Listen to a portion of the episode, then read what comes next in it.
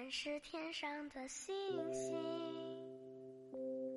我们在孤单的旅行，相遇是种奇迹，想懂得爱你的意义。我们是天上的星星，相遇是一种奇迹。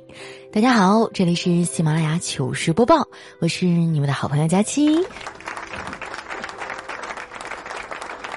上一次啊，在节目里说了线下见面会刚好赶上台风的事儿，好多听众都发了私信和留言安慰我。我觉得我有必要先跟你们报告一下当天的情况哈。嗯，没有预想中那么糟糕，甚至还圆满成功了。真的，我特别意外，六十年一遇的台风啊，我真的没有想到会有那么多人顶着台风来看我。我记得报名有二百七十人，现场大概来了一百六十多吧。我眼瞅着他们一个个进来啊，有的衣服都浇透了，啊，当时我那心情啊，真的是又开心又想哭。还有一些外地的朋友，票都订好了，但是飞机和高铁都停运了。他们在群里艾特我啊，给我发车票的照片儿，还有一大段一大段安慰和鼓励我的话。你说我这种啊，打碎了牙齿往肚里咽的人，当时我都忍不住飙泪了。我以为在那么恶劣的条件下，我会是孤身一人去面对。但是谢谢你们给了我勇气和力量，我以后一定好好更新，好好减肥。我我要是再拖更，我就是小狗，就罚我一辈子都找不着对象，好不好？哎呀，算了哈，这 flag 立的有点狠，那那就罚丸子再胖五十斤吧。丸子哈那天其实也挺辛苦的，负责整场的游戏设置、抽奖啊，还有放音乐、音效什么的。看起来简单啊，但是出事儿那就都是大事儿。事后呢，丸子还挺沮丧的，问我说：“大家会不会觉得他太能装啊？因为干活的时候呢，根本就顾不上和朋友们拍照聊天儿。”我就安慰他，我说：“不会啊，其实大家可能也没想拍照，就是想过来看一眼这丸子的大腿哈，是不是真的像传说中那么粗？”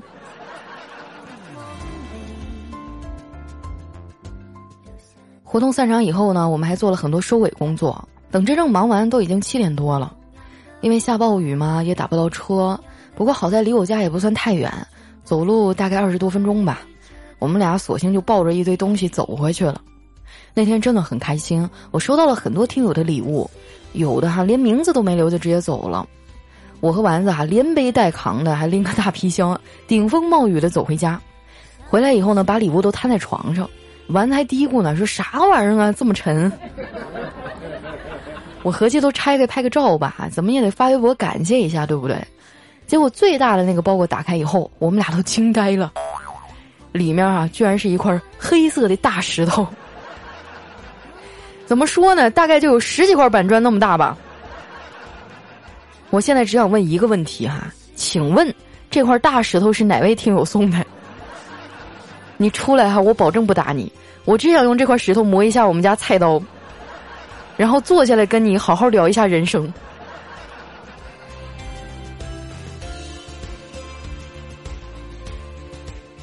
不管怎么说呀，这次活动还是挺成功的，真的非常非常感谢大家。以后呢，我争取多去其他的城市转一转哈，给你们一个呃带我去品尝当地美食的机会。啊，丸子就不用带了吧，我怕他吃完啊，你们一看账单当场就脱粉了。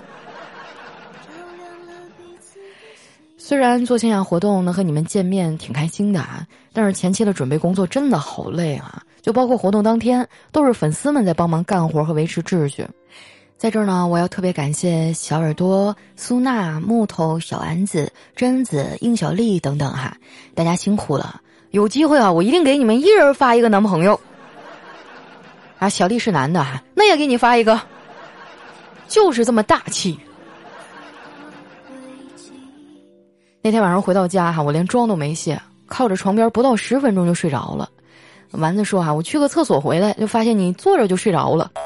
我说我这一觉起来大脖子咋这么疼呢？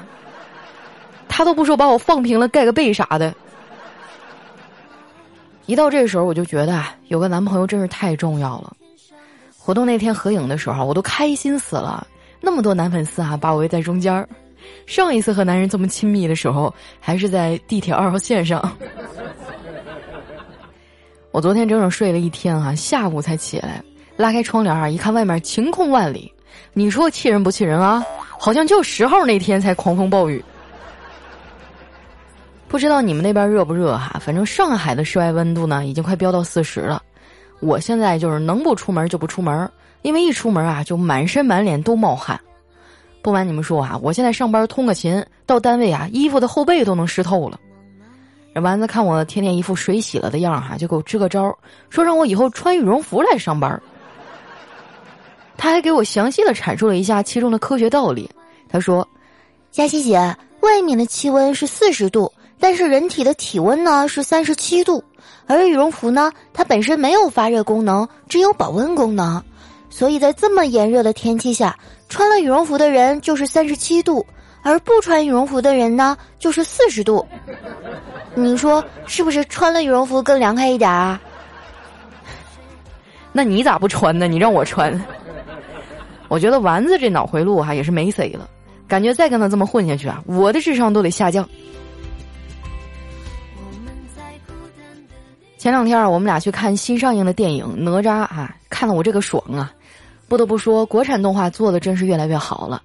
看完电影啊，我还意犹未尽，跟丸子讨论一会儿，表达了一下我对这部电影的喜爱之情。丸子听完啊，说：“这电影是不错。以前小的时候看动画片儿，我就不理解，你说太乙真人为啥会用莲藕给哪吒做身体呢？刚才在电影院啊，我突然就明白了，因为这样特别实用啊。你看啊，到时候太乙真人要是饿了，哪吒搓一搓身上的死皮。”都能给他师傅冲一碗藕粉儿。后来啊，我们俩一边聊天儿，哎，一边往地铁站走。路上呢，路过一个宠物店，哎，我看里面的这个小狗很可爱呀，就拉着丸子进去看了一下。结果一进门啊，丸子就问人家老板：“老板，这狗多少钱一斤呢？”我去，当时把那个老板和我都吓了一跳。我觉得吧，丸子也不是故意的。他可能就是频道没切换回来，脑袋呀还停留在好吃的上面。不过这也正常，毕竟一天二十四个小时嘛，丸子有十八个小时心思啊都在吃上。别人哈旅游发了朋友圈都是什么各种好看的游客照啊，他旅游发朋友圈啊，画风都是这样的：请问成都有什么好吃的呀？求推荐。厦门有什么好吃的呀？求推荐。夫子庙附近哪家灌汤包最好吃呀？求推荐。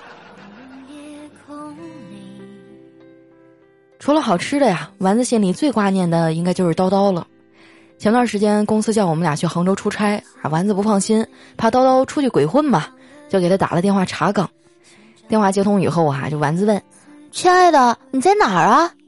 叨叨说：“呃，我在家呀。”“哦，是吗？那你告诉我，冰箱里有几个土豆啊？”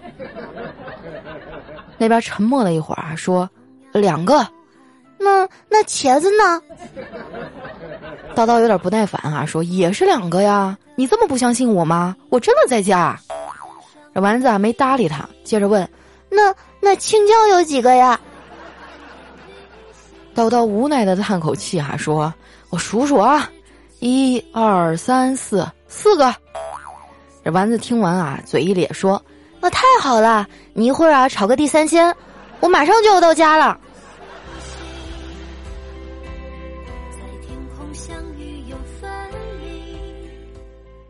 下了火车，我告别了丸子，自己坐公交车回家。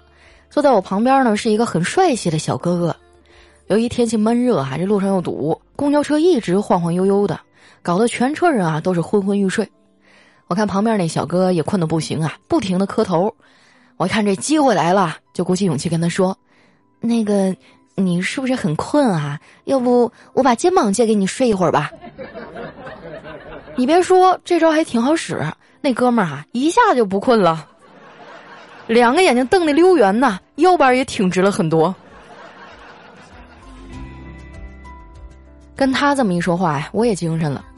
坐了一会儿，觉得没意思了，我就拿出手机来开始玩游戏。我发现啊，现在的年轻人真是太讲究了。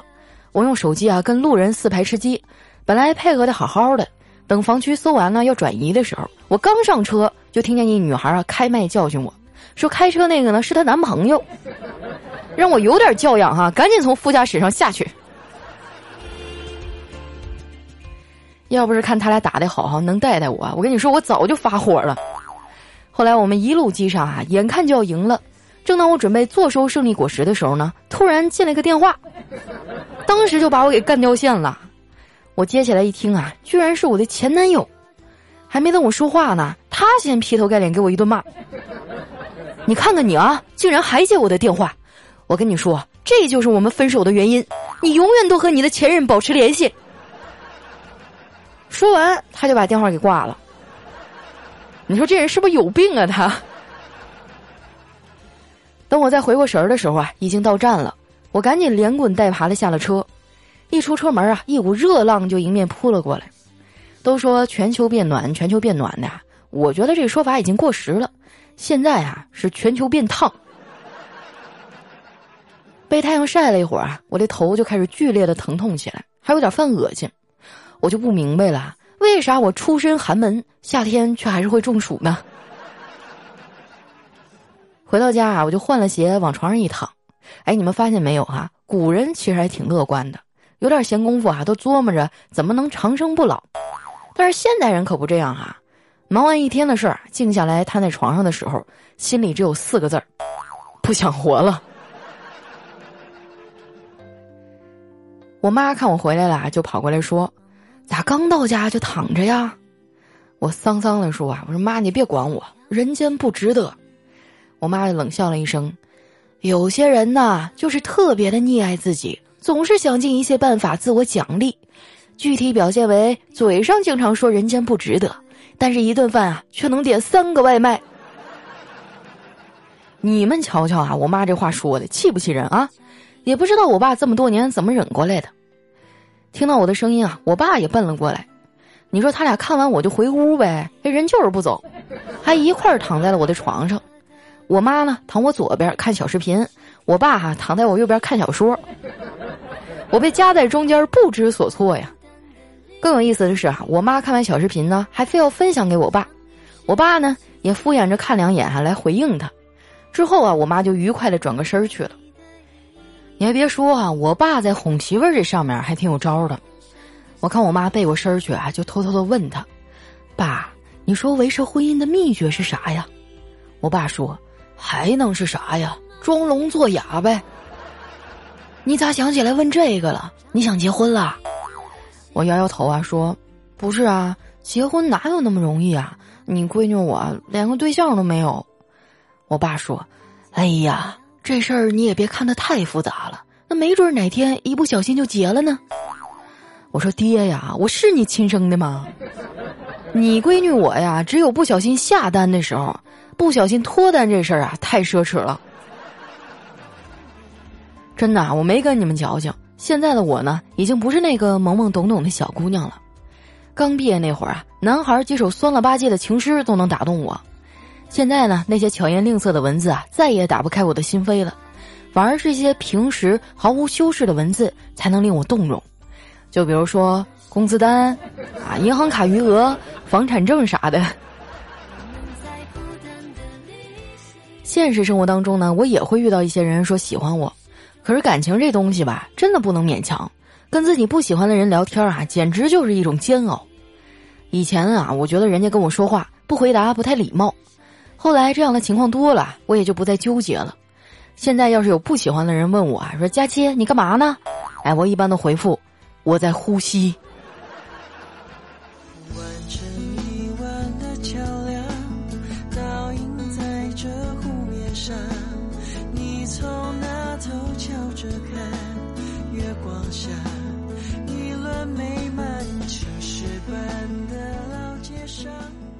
一段音乐欢迎回来，这里是喜马拉雅糗事播报。喜欢我的朋友呢，记得关注我的新浪微博和公众微信，搜索“主播佳期”的字母全拼。这次活动没赶上也没关系啊，在微博上呢有我和很多听友的照片，不过和女听众的照片啊就要过两天再发了，因为光 P 自己一个人是不道德的。之前一直在说那次见面会的事儿哈，我那天不是收了一块大石头嘛，这家伙给丸子累的哈，回家都快哭了。后来我就拍照发了个朋友圈，底下一堆听众回复。哎，我们的听友元宵娘说：“哎妈呀，是让你胸口碎大石的时候用这个吗？这也太六六六了！”回头我问一下领导哈，胸口碎大石这个算不算工伤啊？下面的叫发力哈，他说这么大个儿，你扛回家也是不容易啊。这个是丸子扛回家的啊，我也不知道他现在是什么样的心理感受。佳期的山药说：“现在啊，就差一大锤了。我看你是看热闹不嫌事儿大哈，我先锤你一下试试。”还有我们的 David 高玲珑啊，他说他大概要表达的意思是，他将坚定不移的做你最忠实的听众，对你的爱坚如磐石。好吧，这个解释我就勉强接受了哈。还有西莫说：“佳琪啊，你看开点儿，没准儿这是他老家的土特产呢。”我读书少，你别骗我哈，哪个地方产这种大石头啊？下面呢叫树下吹的泡泡啊，他说：“哎，你说他是不是把家里腌酸菜那石头给拿来了？”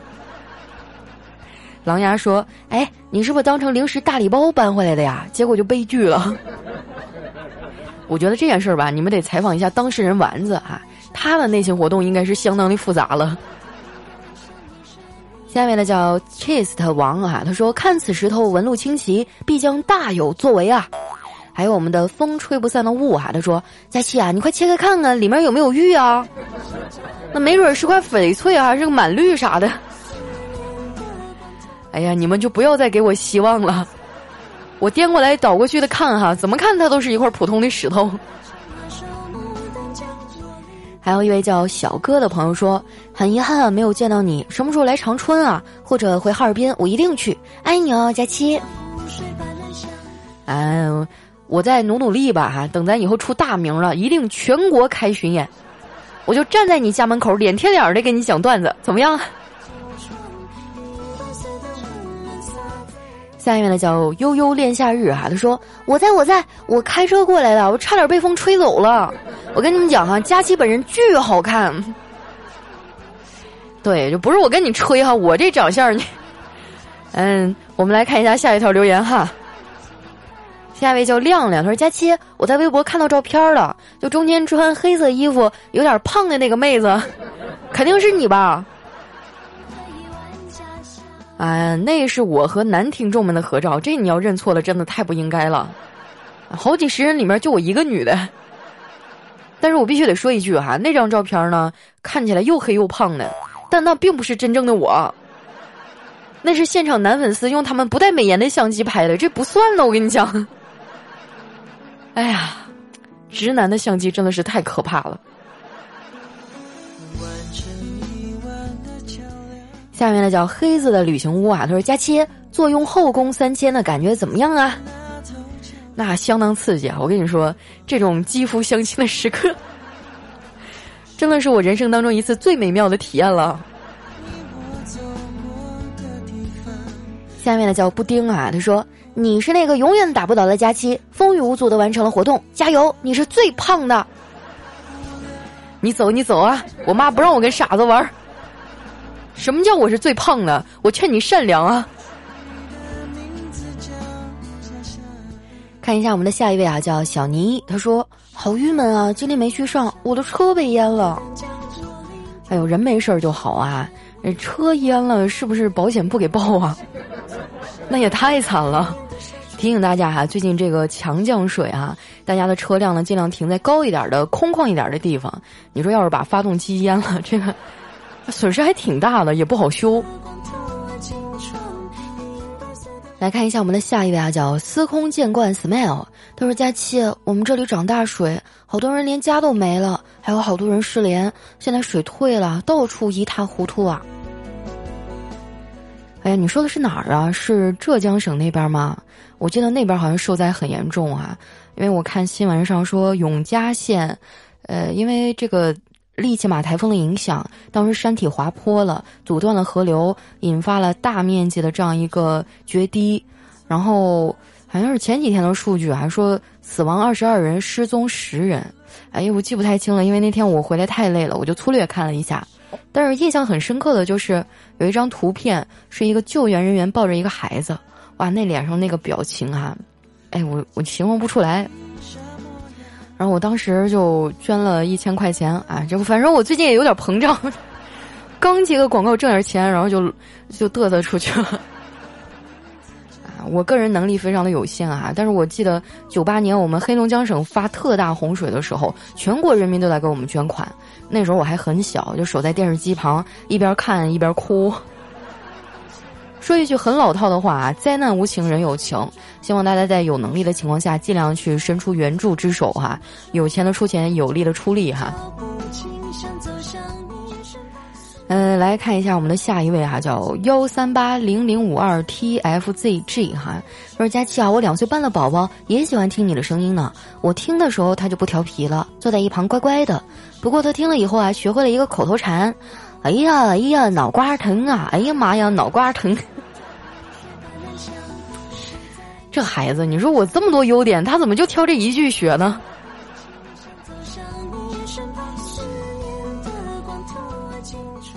下面呢叫点点的点点点的点，他说：虽然你没有林志玲一样好听的声音，也没有刘嘉玲、张曼玉一样的美丽，但是你有你自己的特点。你天真浪漫，性格开朗，敢爱敢恨，对每个朋友都很真诚。最后，我想大声的说出来：丸子，你是个好姑娘，你不要让佳琪把你带跑偏了。完了，我心碎了。你确定你没写错名字吗？谁把谁再跑偏了？我跟你说，就丸子跟我这两年，我亏待过他吗？啊，光是肥肉就长了十多斤，气死我了哈！来看一下我们的下一位，叫胖丫啊哈哈。他说：“大家气，因为时差的原因啊，你每次更新几乎都是我所在的半球的大半夜，每次都有一种小时候过年要把糖留起来想吃，但是又舍不得吃的那种心情，都是先点赞，先留言，然后第二天起床啊才点开听的。”关注你四五年了，从你的微信私信回复我的那一刻，我第一次感受到你是真实存在的。哇，当时激动的我呀，兴奋了好久。感谢你这么久的陪伴，无聊的时候放松也好，寂寞的时候陪伴也罢，有你真好。未来也希望你一直都在，你要注意身体啊，早点休息，不要太拼了。未来一起加油，爱你哦。哎呀，这你放心啊，我一时半会儿应该离不开你们。怎么也得熬到六十岁才能退休吧？到时候没准就是你们领着自己的儿子哈、孙子一块儿听我的节目，张着你们那个牙都掉了好几颗、有点漏风的嘴说：“哎呀，爷爷跟你讲啊，这是我们年轻时候最红的主播，我老喜欢他了。”然后那个小孙子就说：“爷爷，你骗人，这不是奶奶的声音吗？”啊，想想都觉得好幸福啊！好了，时间关系啊，那今天留言就先分享到这儿。喜欢我的朋友呢，记得关注我的新浪微博和公众微信，搜索“主播佳期”的字母全拼啊。想要看照片的朋友呢，随时关注我微博哈，我会实时的去更新动态。然后大家有什么想对我说的话呀，或者好玩的段子，要留在我们节目下方的留言区。那经常会有听众跟我说说佳期啊，我就微信上发给你不行吗？哎，那真的好难整理哈！我跟你说，我那微信号，就是一天要收到好几百条信息，如果加到群聊的话，那就是好几千条，整理起来真的非常的困难啊！希望大家多多的配合一下吧，就当帮帮我的忙，然后把好玩的段子啊留在咱们的留言区里，这样我们就能更多的来和大家分享快乐了。嗯，那今天节目就先到这儿了，我们下期再见，拜拜。